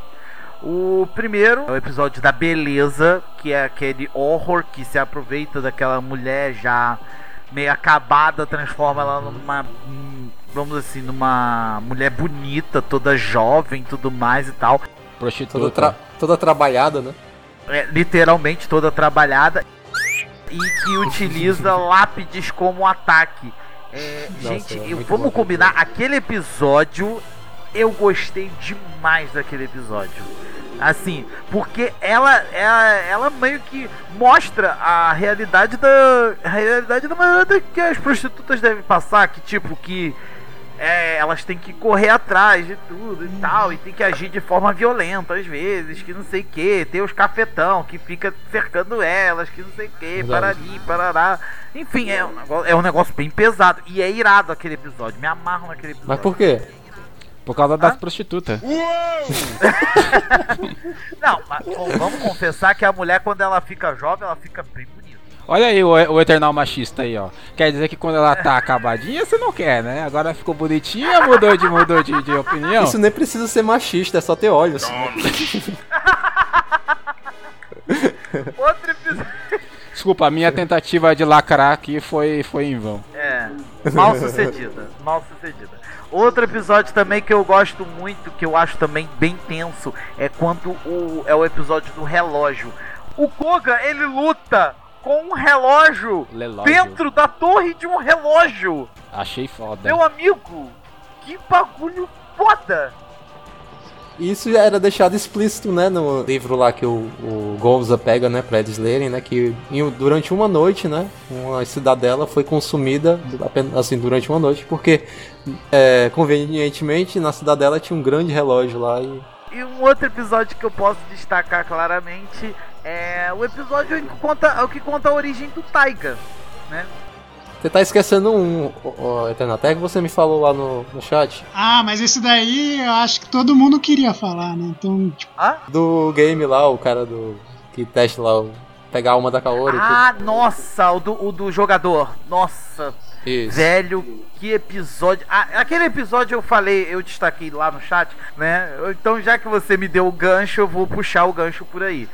Aquele é o episódio em que simplesmente ele faz com que, ah, você não precisa ganhar utilizando a força bruta, basta você usar inteligência. Apesar de que esse negócio de força bruta cai por terra no final do episódio, que ele fala, ah, foda-se, vou, pra, vou partir pra violência. E o Koga vai lá e puf, acaba com ele num golpe só. E morreu. Um detalhe que a gente não destacou sobre os Cavaleiros Macais é que eles possuem 100 segundos para poder é, acabar com o horror transformado. É, tem hora que o roteiro liga o foda-se pra isso, né? Deixa eles de armadura lá e vai embora. Rodrigo, sabe quando que teve o momento foda-se? Sabe quando que teve o momento foda-se É. dessa contagem? Quando chegou nas É. últimas lutas. Quando chegou nessas últimas lutas, eles É. simplesmente ligaram foda-se pra, esse- essa foda-se. contagem. Aí, aí o Koga perdia a armadura quando convinha, o Zero perdia a armadura quando convinha, e eles usavam a armadura quando convinha e fico- ficou meio que jogadinho assim. Mas até ali a gente já tinha também, a gente já tinha ligado foda-se também, tava tudo lindo, tava tudo A maravilhoso. gente só queria ver a porrada estancando. É. E assim, e o episódio, agora eu não vou lembrar qual é o número do episódio. E nem qual é o nome, mas Já. assim, o, o episódio em que o Garo se deixou dominar. Quase que o Garo se deixou dominar pelas trevas. Penúltimo. Ah, esse daí é o episódio 23. Episódio 23, obrigado, HR. Então, que aflição dá quando ele se deixa dominar pelas trevas, ele pega, parte, o- ele parte o Kodama ao meio, aí a Kerberos fala: Kodama, meu filho! Eu quase falei, bem feito, sua filha de uma puta! Você se fudeu! E você é a próxima! Ah, mas ela dá uma surra no Zero depois, mano, que Não. até eu fico feliz. O quê? Você ficou ah, feliz o Zero, Zero ter ó, o- apanhado? O, Zero tinha que ter apanhado. Ah, eu fiquei, cara. Tá, ô, carinha chato. Tava merecendo um. Tava merecendo, tava, tava. Tá. É, apesar Desde de que ele- nossa, que ele quase apanhou matou ma- a Ele apanhou mais do que que um ladrão. Teve uma hora que começou a dar pena, cara. Então vamos lá. Tem dois episódios que eu acho bem impactantes porque os vilões do episódio não são horror, são humanos. Né? Isso daí é uma coisa que eu acho muito legal em Tokusatsu, porque a gente está acostumado né, a ver as séries. é, o monstro da semana vem, o herói mata e pronto. A gente não para pra refletir né, muito nisso e a gente só tá lá pra ver as porradinhas. Mas né, eu acho legal eles terem esse lance né, do humano Já como sei qual é, já. vilão. Eu já sei Pra qual é esse ver, episódio é foda. Eu sei. Que é algo que, que tira a violência né, É, do, do lado fantasioso e traz ela para pro mundo real, né? Então, são dois episódios que eu gosto muito. Um é o do do cara lá que usa as bala balas, mágica. né? As Bala balas mágica. mágicas. É, o- é, o- pra mim é um dos meus um dos melhores episódios. Sim, mano. E é um episódio que aprofunda muito, né, o o Koga, que é aquele cara que ele não é ele não só é sério e fodão por ser, né? Ele na verdade é um cara que consegue esconder os sentimentos, né? Então, tipo, ele parece que ele não se importa com ninguém desde o começo, principalmente com a Kaoru, mas é, em alguns episódios, em alguns momentos da série é mostrado que na verdade isso daí é a fachada, porque ele não quer sofrer, né? E ele já sofreu bastante na infância, então ele meio que esconde os sentimentos e as reais intenções dele. E nesse episódio, né, mostra é, o vilão do episódio é um pai que a filha foi transformada em horror e foi morta pelo Koga e ele quer provar que o Koga é um assassino que não faz distinção né, entre, entre horrors e humanos. Né, então ele tenta matar o, o Koga né, ou fazer o Koga matar ele. E só que ele acaba se tornando um horror nesse senhor e ele descobre o porquê do Koga matar os horrors, né? Por causa do sofrimento que passa. É, é um episódio assim muito bacana, é impactante Bem tenso. também. Eu acho que esse episódio fica bem claro que o que o Koga faz, né? O fato dele matar um horror, não, não- ele não tá matando só um horror ali, né? Ele tá matando uma vida, tinha uma, uma, uma vida por trás daquele horror, né? Antes era um ser humano que é, mostra muito da- da- das consequências, né? Do que ele faz à noite lá, lutando lá contra os ovos. É, não é só matar o horror, ele tá libertando uma alma, uma alma Isso, presa, né? tanto é que o Exatamente. próprio pai no final ele fala assim: acabe comigo, me liberte, me liberte dessa tortura. Aí, tanto é que depois. É, o- ele fala, então foi essa a dor que a minha filha Isso, sentiu antes de morrer? exatamente. É um, negócio, é um negócio que realmente mostra isso. E sem contar as cenas de luta desse episódio, cara, que pra mim, uma das melhores coreografias da série, assim, tá de parabéns. Realmente, assim. Imagina um cara com uma espada lutando com vários caras com armas, segurando armas. Imagina aí, velho, o, o- a- o- a- você que nem, nem assistiu a série ainda, você tá assistindo esse cast porque, por, por curiosidade.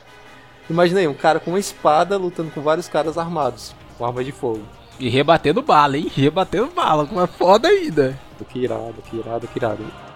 Qual é o outro, o Jardel? E o outro é o episódio, né, que o horror do episódio é como se fosse uma sereia, né, que Eita, esse daí é, é bom demais. Nossa, mano. E É nojento esse episódio, hein? muito nojento. É um episódio que é impactante, também por esse lance de ter um humano ali como vilão, né? E é um episódio que o Koga sente vontade de matar uma pessoa e, e que você que tá assistindo o episódio, né? Você vai com o protagonista, você sente a raiva do protagonista e você quer matar aquele cara também. Só que aí no finalzinho do episódio você você tem lá a ideia, não, isso daí é errado, cara. Você não pode matar uma pessoa. Então, tipo, Não, não só por ele, ele, tipo, ele poderia ter matado aquele cara, mas por uma regra, olha, de novo as regrinhas, né? Tanto da a lei humana quanto da, da, Lei da lei do Makai, o cara teria que passar por um julgamento antes de, antes de, de ter um veredito, né? Pra Uhum. que, o que ele merecia. Só fazer um apontamento sobre esse episódio da sereia. Inclusive, aquela sereia bem filha da puta também, ela chega no final do episódio e conta: Ah, então você foi banhada por um sangue de um horror. Então você tá usando ela como isca. Ah, agora tudo faz sentido. Eu quase falei: Filha da folha, que filha da puta. Ainda bem que morreu. Ainda bem que morreu. Que, nossa. uhum. É, imagina, imagina uma sereia daquela na mão, nas mãos da, da Mizuki, né, velho? É, Eu além de uma. Nossa, Ah, além de uma sereia, é uma sereia X9 ainda É a por sereia cima. X9, exatamente. Aham. E outro episódio que eu gostaria de comentar, que o que já foi comentado um pouquinho aqui, mas o Eternal não se aprofundou, é o do, o do jogo. Né? Eu acho esse episódio legal porque ele é um divisor da série, né? porque é o episódio onde fica claro ali que, que a série está fazendo um romance mesmo entre o Koga e a Kaoru. Né? Para quem acompanha muitas obras de romance, principalmente japonesas, né? é até Dorama. normal, tanto doramas quanto mangás shoujo mesmo, é até normal você ter protagonistas que parecem com Koga, né? Que é aquele cara que é o, o cara bonitão, sério, que esconde os sentimentos, é inteligente, é perfeito em todos os sentidos. E a protagonista feminina ser a menina que, que se apaixona por ele e tem que, que esperar ele dar bola pra ela, né? Então, tipo, isso daí é, é básico de shoujo e de dorama que você vai ver em qualquer obra romântica japonesa. E, e, tipo, isso daí foi bem legal na série, que não foi algo que foi apresentado logo no primeiro episódio, então você você sente dúvida se a série vai por esse caminho ou não, e é naquele episódio ali que que deixa claro que eles estão fazendo um romance, é algo bem construído no decorrer da série e eu acho que esse episódio marca isso. Verdade. Eu posso falar os meus? Pode. Sim, sim, pode ir. Beleza, eu já. Eu, um deles era, seria um, seria um que o Jardel falou, mas eu posso. Vou falar outro em vez desse. Pode Que é, falar caso- dele também, cara. Vamos repetir, cara. Não, vou falar os dois. Outros, outros dois. Pra mim, um, um episódio que eu gosto muito. Gosto muito. É o episódio 9, que é o que o, o Koga luta contra as trevas dentro dele, né? Que é quando ele consegue o Golden. Que eu acho um dos episódios, um dos episódios muito bacana, porque além de mostrar os conflitos que o Koga passa, né? Assim, é, internos naquele momento, em estar protegendo a Kaoru, ter que, ter que lidar com a morte do pai dele ainda, né? E tal. E ter todo esse peso nas costas dele, né? Ele tá passando por esse tipo de conflito, né? De entender o que realmente ele precisa fazer para prosseguir, né? Também tem um foco muito grande na Kaoru, que ela tá tentando descobrir sobre a, a pintura do que o pai dela fez um, em um colégio, né? E a pintura tá faltando uma parte, que seja da, da mão, né? Tal. E, então tem esse contraste entre os dois, que eu acho que nenhum outro episódio da série, não que eu me lembre, tem que é mostrando um pouco do Koga, de, dele atuando como Cavaleiro Macaio, o que ele, tá, que ele tá passando ali e tal, e mostrando um pouquinho sobre como a Kaoru tá tentando desvendar também o se o pai dela era um filho de uma égua ou não era um filho de uma égua, né? É, era basicamente isso. esse episódio mostra de formas diferentes a luta dos dois para alcançarem os seus objetivos. Kaoru, né, eh, na batalha para conseguir definir ali qual que era a imagem que realmente completaria aquela imagem que o pai dela tinha feito para poder restaurar a imagem e tudo, e falhando miseravelmente no decorrer dos episódios e se levantando e indo lá de novo para tentar conseguir. Da mesma forma que mostra o Koga. Então ela pega dois personagens completamente diferentes que lutam de formas diferentes, né? A Kaoru de um lado mais humano, a luta, a luta pela sobrevivência do dia a dia, do trabalho, que a gente já pontuou aqui. E o Koga pro lado mais fantasioso, que é a questão do herói, né, lutando contra monstros, batalhando para conseguir maiores poderes, para continuar sendo o cavaleiro fodão e tal. E aí a série, e nessa linha, a série faz com que os dois personagens no final vençam os seus obstáculos e consigam os seus objetivos.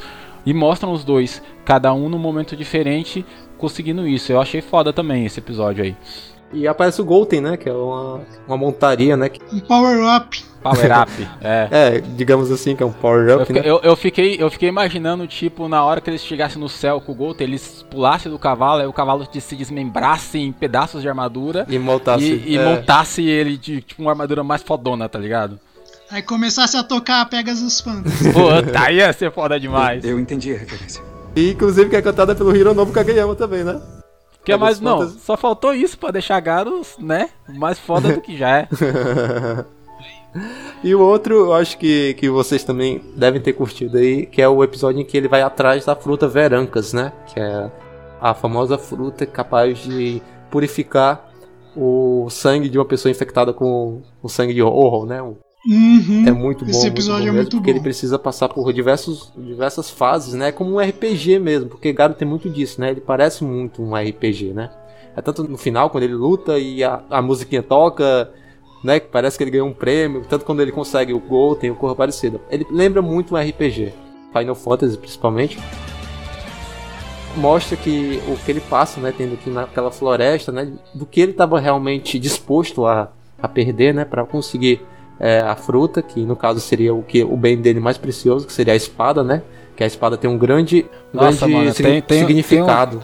Tem um- uma alusão, uma alusão a, meio estranha que, é- cara, é, é- tipo, eu, eu não sei, assim, a, a, a bruxa abre as pernas pra ele, tá ligado? Foi uma coisa, eu, eu olhei assim e falei, gente, eles podiam ter, ter usado de outra forma, não, mas tudo bem.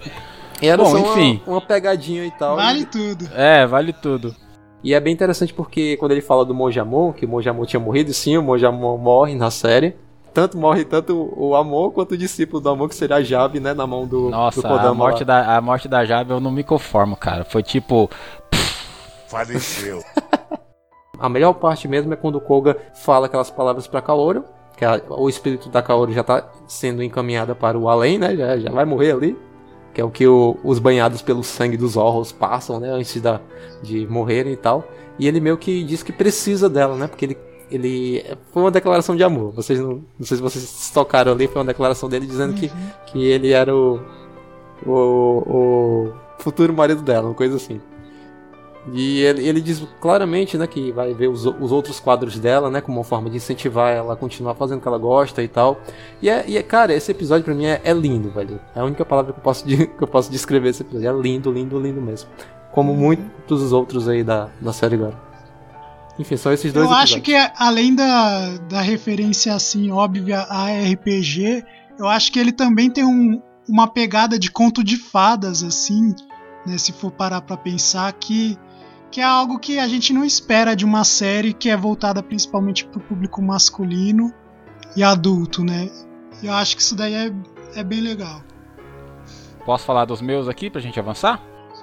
Pode.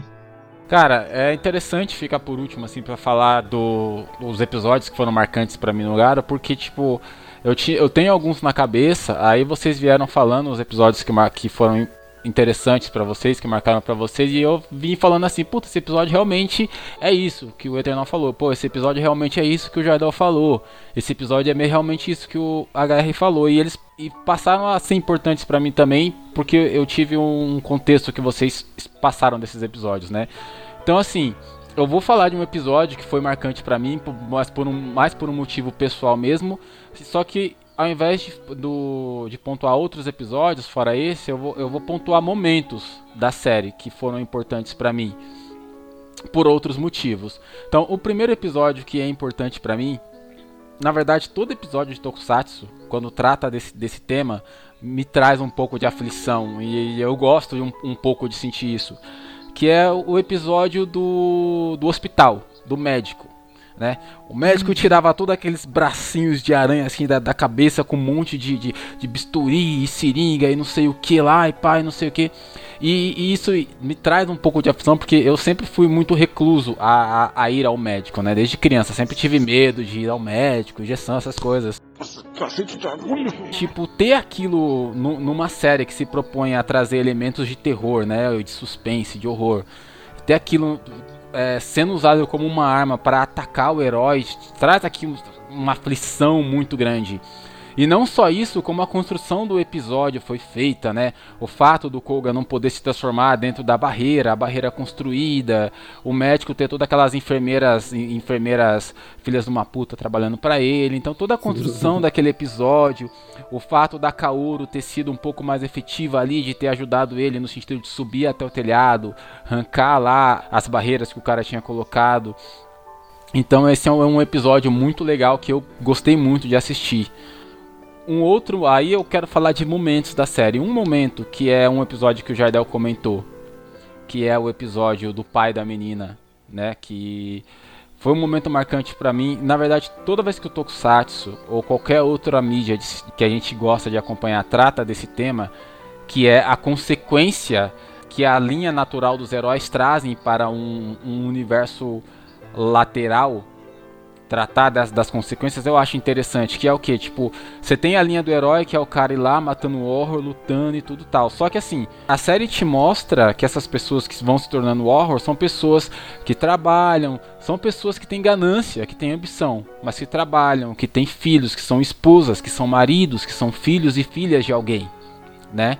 O que está acontecendo com o Koga ali, naquele momento, é uma consequência do ato dele ter matado um horror, dele ter se livrado de um horror que é a, a linha dele, que é a linha que ele tem que seguir, né? E aí a série pega aquilo e trata, tipo, olha, aqui é, tem um pai, aquele horror que você matou, ele foi uma humana, que era uma, a filha de um pai que amava a sua filha e que não conseguiu lidar com a perda da filha, né? Ele não conseguiu lidar, ele não conseguiu lidar com o luto, ele queria se vingar. Então ele e aí nasce aquele episódio. Então, toda vez que a mídia trata esse tema as consequências da atitude de um herói dessa forma eu acho bacana, né? Então isso, isso é legal pra caramba. E uhum. um, um, último momento que eu quero pontuar que eu achei muito, muito legal. É, a gente comentou do fato da série vir construindo lentamente, quase que parando, o relacionamento entre o Koga e a Kaoru. E eu pontuei que por ser lento, por ter essa lentidão, cada momento, cada palavra, cada olhar bem colocado deles em algum momento da série era gratificante e fazia sentido, porque demorava para isso acontecer. E aí quando você tem essa relação quase que construída, quando o Koga chega no, no, no Gonzo e fala assim, ah, eu vou tentar salvar ela, eu quero ver se a gente acha fruto e tal. E as coisas estão se encaminhando, só que aí nesse momento já é tarde demais, porque o Koga não contou a verdade para ela desde o início. Ele veio uhum. segurando. E quando ela descobre, que se eu, não, se eu não me engano, deve ser bem nesse episódio aí da, da sereia. É, nesse episódio. E ela olha pra cara dele com aquele olhar de decepção. É, é tenso. Puta, mesmo. mano, que,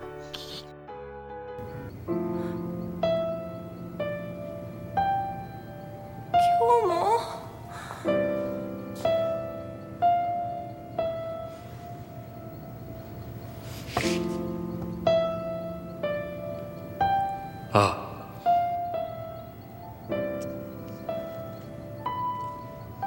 あ。守ってくれるって。守ってくれるって約束したじゃない。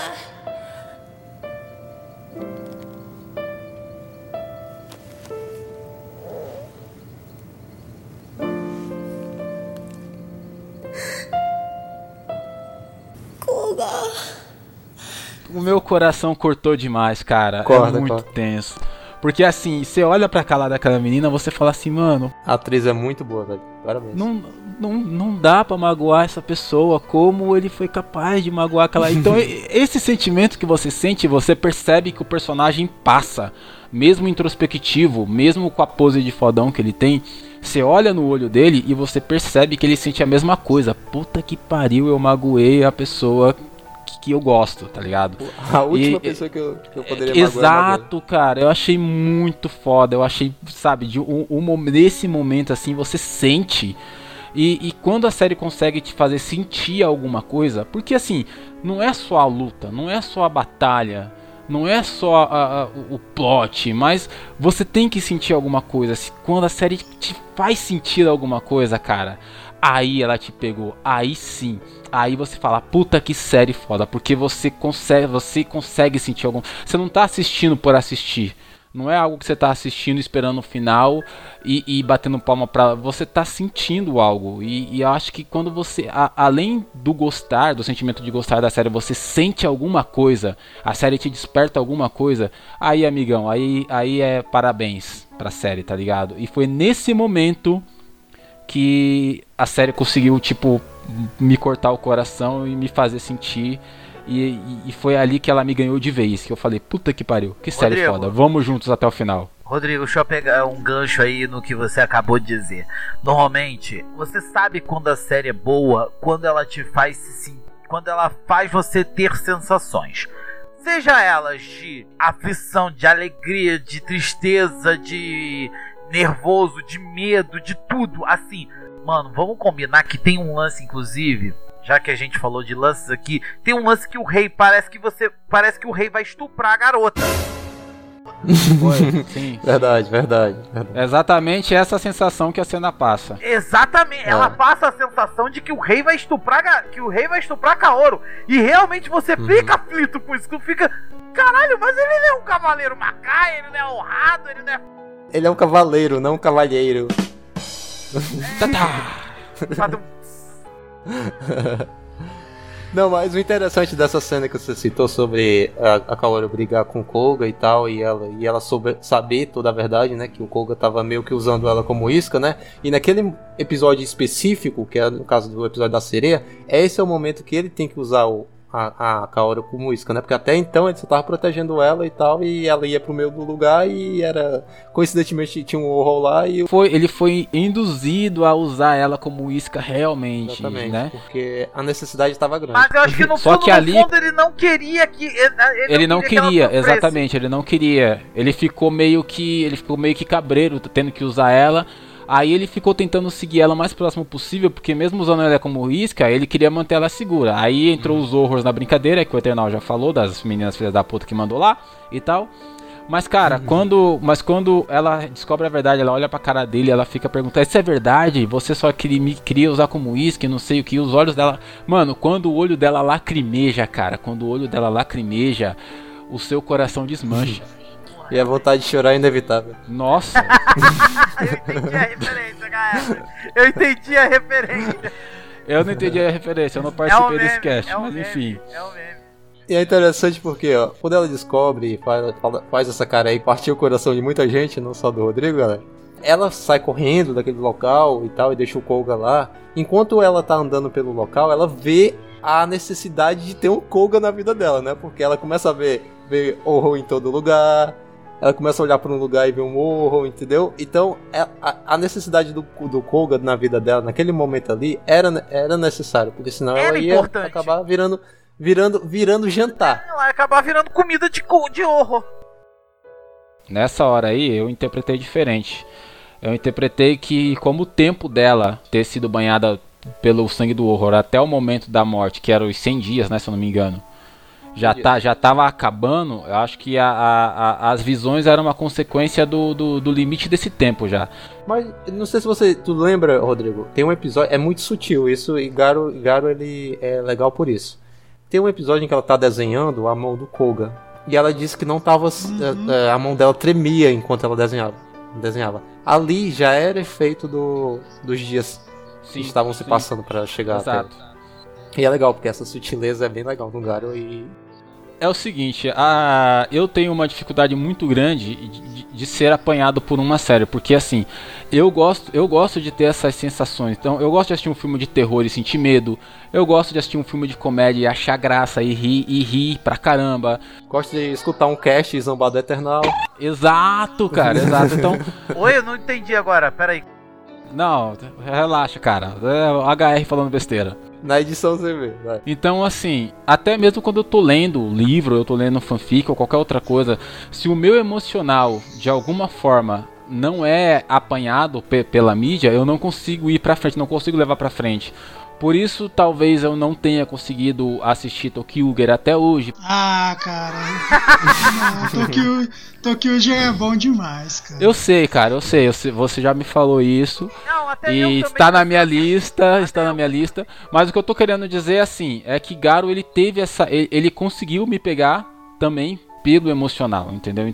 E vai ter cast para cada filme, para cada especial, não se preocupe, galera. Que a gente tem, que a gente, que a gente tem, tem 15 anos de Garo aí para tirar.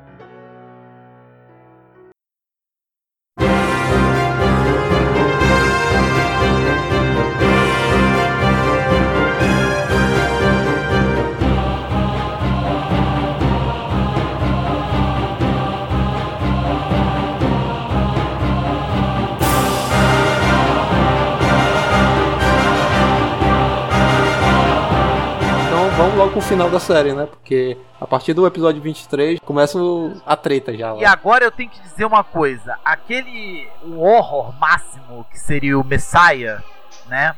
É. Eu chamo de Messiah. É. É, me, é, é Messiah, é porque seria Messias. Messias, pronto. É, tá bom. Cara, que horror foda é aquele? Tem um lance que ele vira Blastoise, viado. Ele vira o Blastoise, ele puxa dois canhões nas costas e come... Blastoise, viado. Não, mas o interessante é, vamos partir do, do princípio de onde começa todo esse desenrolar aí, né? No caso, o que estava acontecendo ali no distrito do Koga, né? O fato de, de ter muitos orros, o Koga tá juntando todas aquelas adagas ali, né? Pro conselho e tal.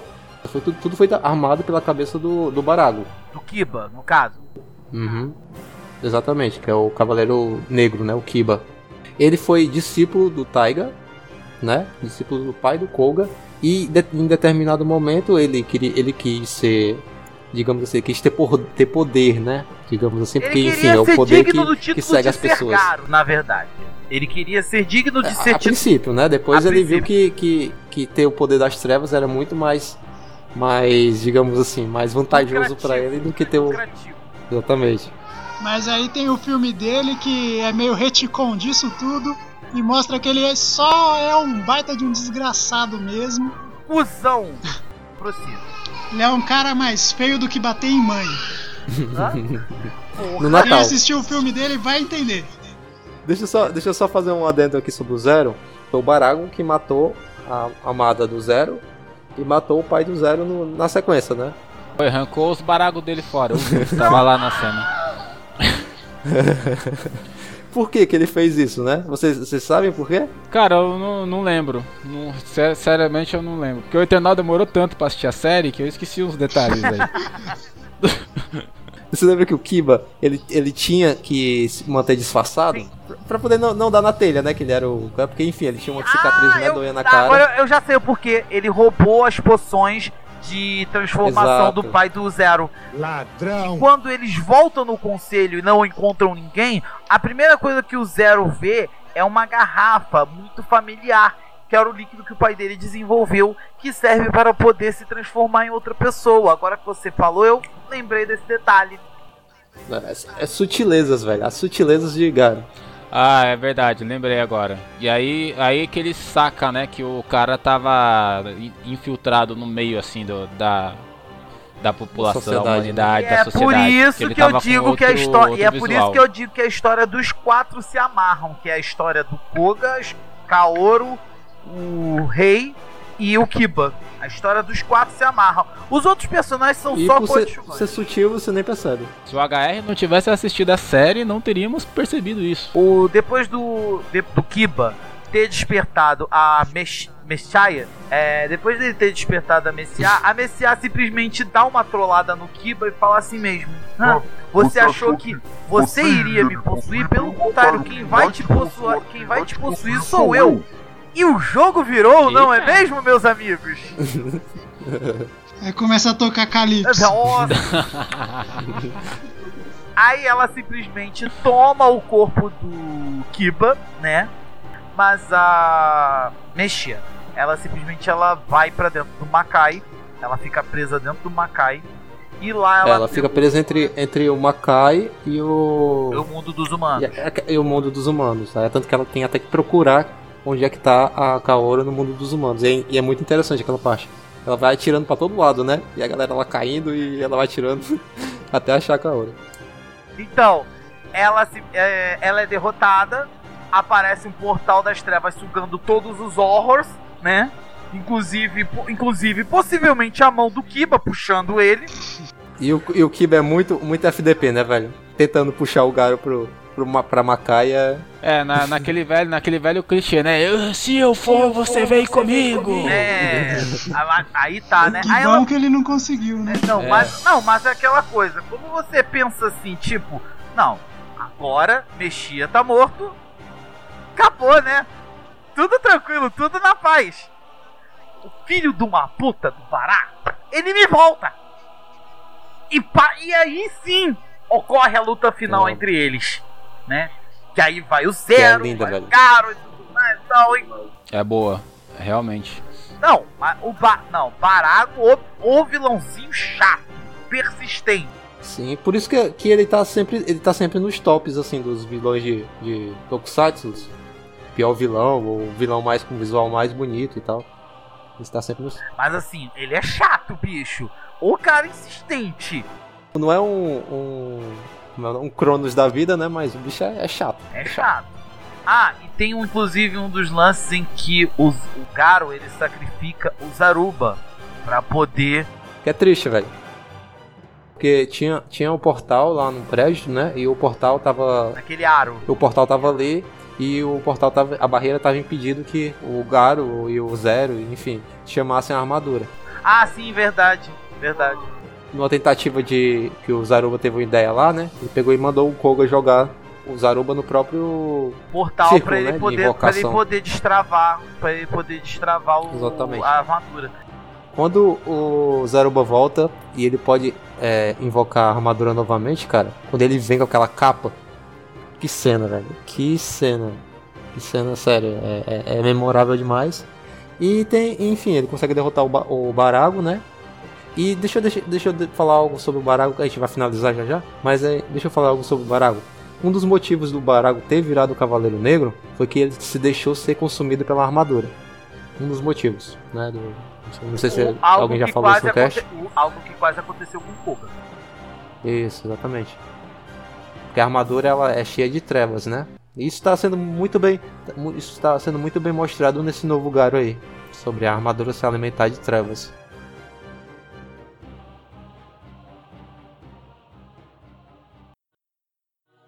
Vamos falar sobre as nossas considerações e eu gostaria que o Rodrigo começasse. Acho que Garo é uma série que ela te pega por vários aspectos, né? Volto a dizer, não acho, acho essa esse chamariz que o pessoal usa pra falar de Garo, ah, tem pitinhos e não sei o que, acho inválido, acho que Garo tem muito mais coisas, muito mais importantes e mais Garo, profundas do além- que isso. Garo é muito além de peitos e bundas e violência. E você pode assistir com- na confiança que você vai curtir, você vai gostar. A única coisa que eu achei não é um demérito para a série, mas já que a gente está comentando sobre a série tecnicamente falando de alguns aspectos, eu achei que ficou meio jogado ali a, a, a rixa entre o Garo e o, e o Zero por conta do- das motivações do Zero e não das motivações do Koga, porque o, O Zero ele encheu muito a paciência da Kaoru para despertar a raiva do Koga, então faz sentido. Mas eu acho que deveria ter uma tratativa melhor ali do fato do, da motivação do Zero pro Koga. Enfim, não, de, não é um demérito pra série, mas é uma série bacana. Eu dou a minha nota 9.5 e vida que segue. Isso aí. É isso aí. Jardel. É, Garo pra mim é simplesmente uma obra de arte, não tem como ver de outra forma, né? É o, o trabalho definitivo do Keita Amemiya, né? O nome do o nome do criador, que é um cara que já tem uma vasta experiência com tokusatsu, né? Ele é um artista de verdade e ele conseguiu transpor tudo isso em Garo, né? Então, Garo não tem como ver de outra forma, é uma obra de arte. Tudo que tem na série é caprichado, né? Tanto nessa série como nos filmes de forma mais geral, né? Eu gosto muito de como eles usam a caligrafia japonesa, né, visualmente na série, de como que eles usam a metalinguagem, as pinturas, né, tudo que aparece visualmente na série faz sentido, né? Nada ali é jogado, tudo é bem pensado. É... Minha nota é um 10, não tem como ser outra. É um ótimo dorama para você assistir se você quer ver um dorama. é um ótimo tokusatsu se você quer assistir um tokusatsu. E é um trabalho magnífico de um dos maiores artistas que o Japão já teve se você gosta de animes e mangás e coisas do tipo. Então é, é sério para todo mundo. Tem que assistir Garo. Garo é ótimo para qualquer um. Se você ver, você vai gostar. E também é, um ótimo, é uma ótima série se você gosta de terror também. Então vai lá, só vai, assiste. Exatamente. É bom demais. Exatamente. Nota 10.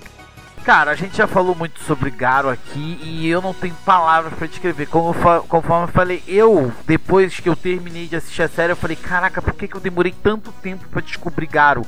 Por que, que eu demorei tanto tempo para assistir? Porque é uma série que realmente ela é muito boa, é uma série maravilhosa, é uma série que ela tem todos os aspectos, conforme o Jardel falou, ela tem terror, ela tem suspense, ela tem cenas de ação. É, conforme eu falei, ela tem um CG muito bom pra época. Dois, a gente tá falando de 2005, galera. 2005. Fala o nome da empresa. Época Eternal. em que a. O nome da empresa que fergaram. Fala. Agora você quer, agora você quer me entender. Toho Koshinsha Films É. Corporation. Mas a empresa que faz o, o CG é a Ônibus. Ônibus. É o quê? É ombros isso. O Rodrigo é conhece ombros. bastante essa. Conheço, conheço. Enfim. Cara, nossa, foi bem merda essa piada. Assim, os caras têm um CG bom, coreografias boas, uma história, um enredo, personagens, tudo, tudo. A série, não- a série tem algum, tem um ou outro furo de roteiro, tem, tem um ou outro, tem assim. Dizer que é uma série 100% perfeita, não, mas ela chega muito, mas muito, muito, muito próximo da perfeição, né? Trilha sonora, putz, é uma coisa que eu sempre destaco. Trilha sonora de Garo é uma coisa linda. É assim, apesar de que um detalhe que eu quero acrescentar aqui rapidinho. Quem já ouviu, eu, eu já toquei as dois, ah, os dois encerramentos de Garo no meu programa, toquei inclusive on, toquei inclusive no sábado, né? E assim, eu reparei uma diferença na música, na série e na música que é a que é disponibilizada pra gente. É a forma como os caras estão cantando. Por exemplo, a, a segundo encerramento, o cara canta, parece que o cara tá, desculpa o termo que eu vou usar, mas parece que o cara tá Tem que gozando. prestar atenção, Eternal, que tanto o encerramento quanto os dois encerramentos, né? Aham. São cantadas no, no, no meio da série pelos próprios atores da série. Ah, Então, então existe o, existe o cantor original da música e existe os atores cantando a música, entendeu? ah, então, ah, Faz então essa deve ser separação. isso. Não, mas então, pô, por isso que parece que o cara parece que tá tendo um orgasmo. É o Gonza que tá cantando, né? Tá com... Mas assim, Cara, mas piada- isso não piada tira. suja, velho. Mas isso Piada não. pronta. Nossa, não- nossa, esse cast. Mas não tira o mérito da música. É que, é que o Rodrigo tava falando, né? Uma referência ao Gonzaga, que é um grande Ah. músico brasileiro, tá? Pra quem pensou Isso, besteira. Isso aí. Gonzaguinha. Enfim. Cara, eu vou acompanhar o Rodrigo e eu vou dar um 9,5 também. Eu vou dar um 9,5 também. Porque eu só acho que eu só vou dar 10 se eu- depois que eu assistir a franquia toda. Mas assim, a princípio é um. Uhum. Não vou nem dar 9,5, eu vou dar 9,75. Vou dar 9,75. Porque assim, conforme eu falei, é um ou outro furinho que não dá pra passar desapercebido. É um ou outra coisinha. E também eu vou, vou dizer um negócio pra vocês: esse negócio de ser cavaleiro macá e ser fodão o tempo inteiro é chato pra caralho. Vai comprar, escatar. Bem, eu, eu queria falar primeiramente, galera, que eu agradeço muito vocês por terem dado uma chance pra, pra Garo, por terem assistido Garo. Eu sei que a minha insis- eu, eu insistia bastante lá no, no, no chat, ficava É chato, chato, às vezes, tá bom? É você é chato. Chato, mas isso aí é uma característica minha. mas eu fico muito feliz de estar fazendo esse cast e estar comentando sobre Garo, que é uma série que eu gosto muito. E é isso, eu dou um 10, não tem outro, dou um 10 pra Garo. Eu acho que não é tão difícil dar 10 pra, para a série o filme, mas enfim, Garo realmente merece um 10. É, e a nota do Eternal e do Rodrigo, eles não deram 10, mas vocês aí em casa podem, né, inteirar aí pra ficar um 10 a nota deles, tá bom?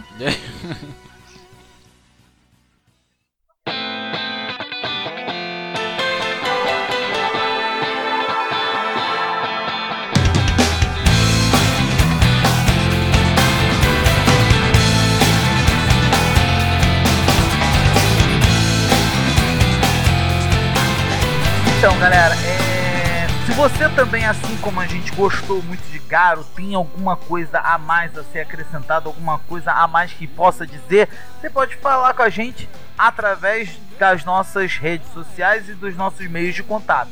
O e-mail unihider2@gmail.com, a nossa página do Facebook, o facebook.com/barra universo universo Rider, é, o nosso Instagram que é o arroba universo Rider, né? Você pode entrar em contato com a gente através dessas formas e assim, cara, a gente a gente só diz o seguinte: se você ainda não viu Garo, eu posso te garantir, você tá perdendo muito tempo.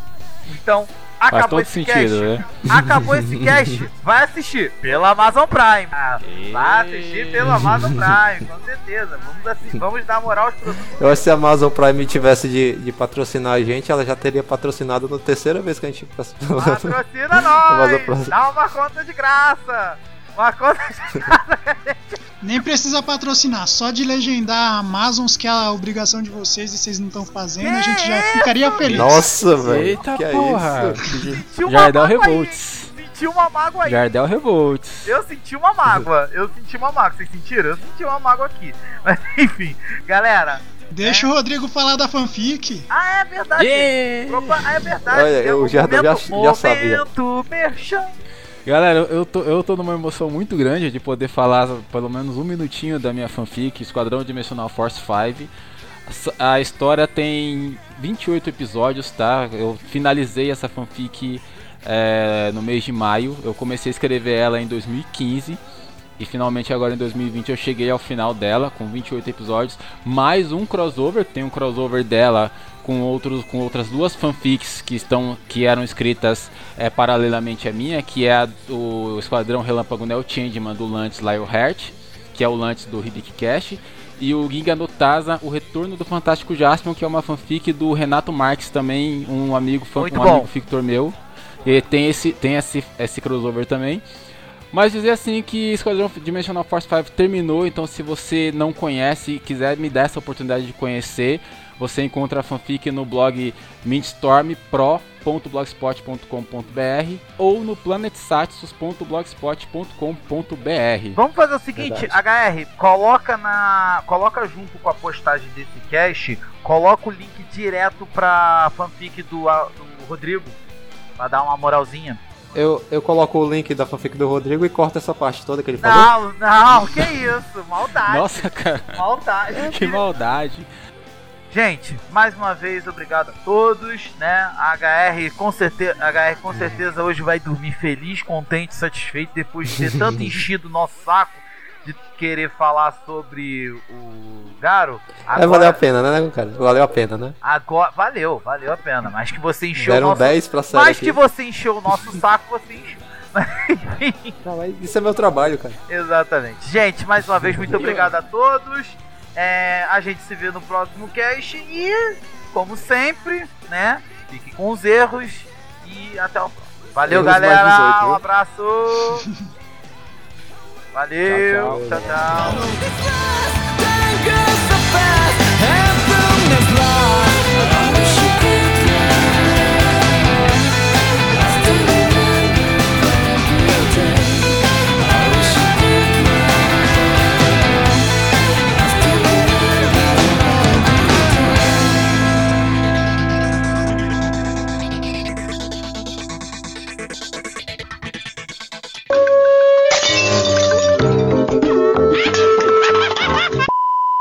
É muito lindo, né, velho? Aquele cavalo.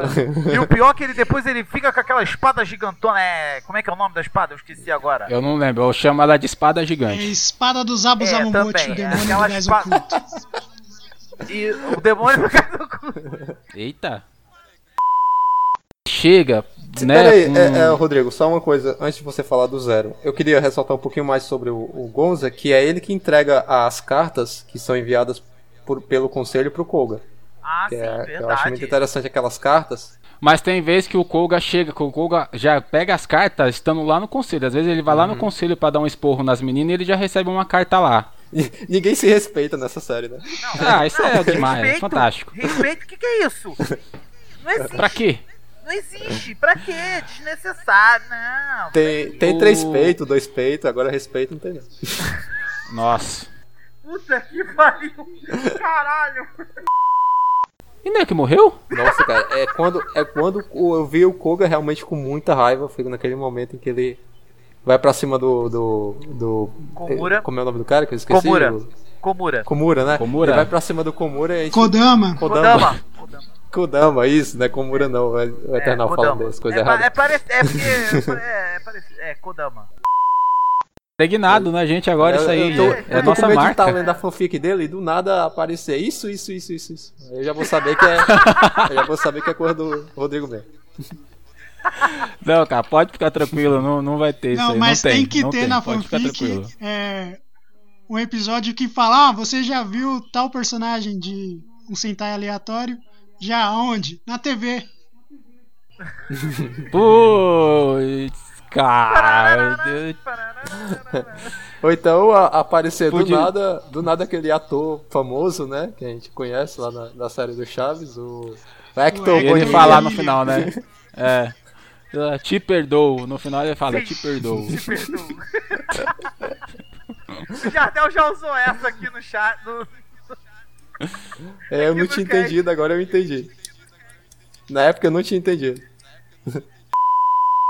Que ele tem um lance que ele vira Blastoise, viado. Ele vira o Blastoise, ele puxa dois canhões das costas e com... Blastoise viado. É gíria de jovem, é gíria de jovem, HR. Os Ele jovens puxa- se chamam de viado aí, é normal. Ah, a juventude tá assim mesmo, cara. A juventude tá numa viadagem. Mas não é ofensa, mas, não- mas a gente não fala. uma Não, eu sei, velho, eu sei. Mas mesmo que seja ofensa, a gente deixa pro cast. caro, cacete. É, não é ofensa, a gente respeita. Tá, vamos voltar pro, vamos voltar pro Não caro, cacete. A gente Porra. respeita, Eterno. se Não é preocupa, não. ofensa, viado. Não é ofensa. Sou foda.